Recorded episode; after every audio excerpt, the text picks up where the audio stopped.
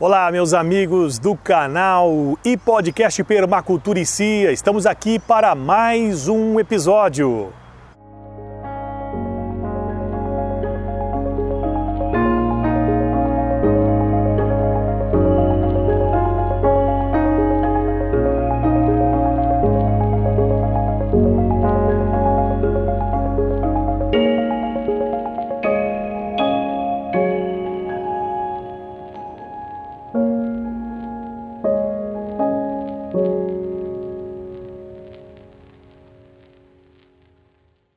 Muito bem, agradecendo mais uma vez a todos que estão se inscrevendo a cada episódio aí no canal, também curtindo os nossos vídeos e só está faltando mais comentar.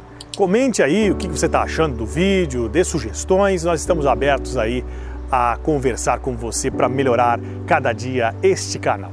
E hoje nós vamos falar de um assunto bem interessante para você que gosta desse, dessa temática de agricultura, agricultura ecológica, agrofloresta, permacultura. E hoje nós vamos falar aqui de um tema bem interessante, da agricultura indígena e tradicional e no que ela se aproxima à permacultura. São sete pontos.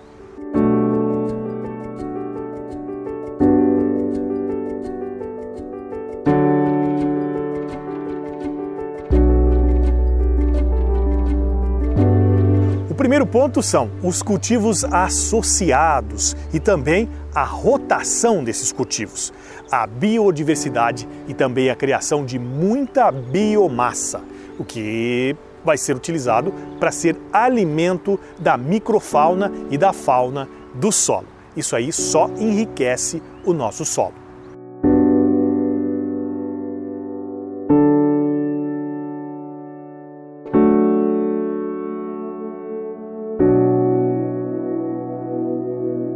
Segundo ponto, a presença significativa de leguminosas. Elas são rápidas para a produção de biomassa. Então, glicídia, leucena, margaridão, etc. Tem uma infinidade.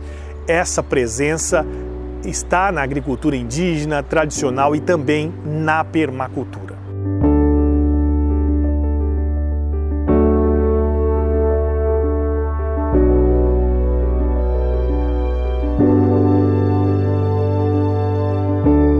Terceiro ponto: não queima os resíduos, as folhas, os galhos e também as áreas desmatadas. Utiliza isso como abono, como adubo.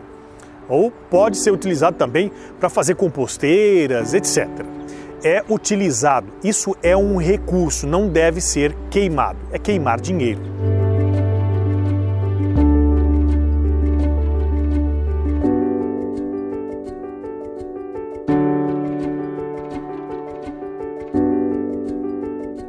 Quarto ponto: a presença significativa de biomassa nos sistemas de cultivos, a cobertura de solo, que eu já falei no tópico anterior, e também o ciclo de nutrientes.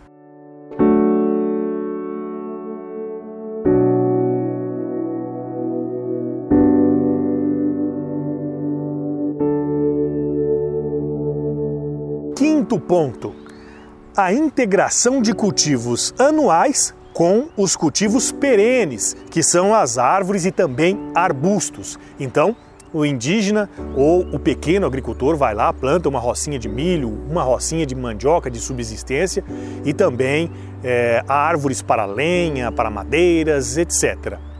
E a permacultura também tem essa lógica.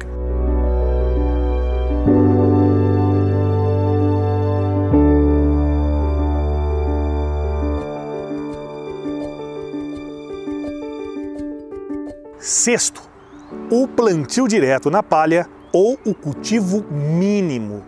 Se preza pelo não revolvimento do solo.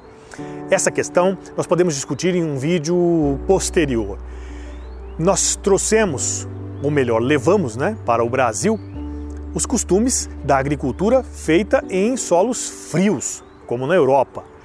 Aí no Brasil, em solos tropicais, não é bom, inclusive, movimentar a terra, porque você mexe com a fauna, a microfauna e acaba matando todos esses organismos, todos esses organismos que formam, é, que fazem a transformação dessa biomassa em nutrientes que sejam fáceis de fácil utilização para as plantas.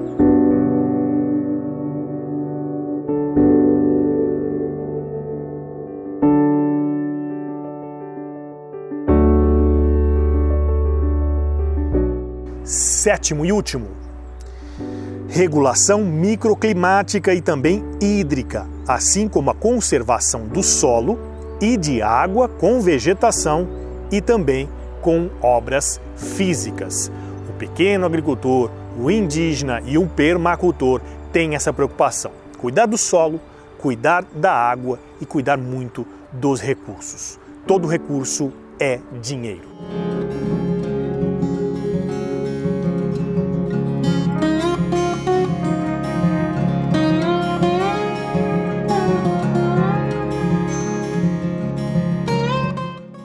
Esse foi o nosso vídeo de hoje. Muito obrigado a você pela audiência, a todos vocês que estão aí se inscrevendo no canal, também nos seguindo nas plataformas de podcast, na sua preferida. E você que está curtindo os nossos vídeos, comentando. Muito obrigado a todos vocês. Todos os dias estamos querendo trazer aí um melhor conteúdo para você. E em breve uma surpresa. Rapidinho nós estaremos no Brasil e você vai conhecer a nossa chácara do zero de ponta a ponta de cima a baixo. Logo, logo, bem rápido, vocês vão conhecer aqui neste canal. E aí vamos começar todos os processos, as questões de implantações de todos os projetos, desde os pequenos até os grandes. Muito obrigado a todos vocês pela audiência. Até o próximo episódio. Aquele abraço.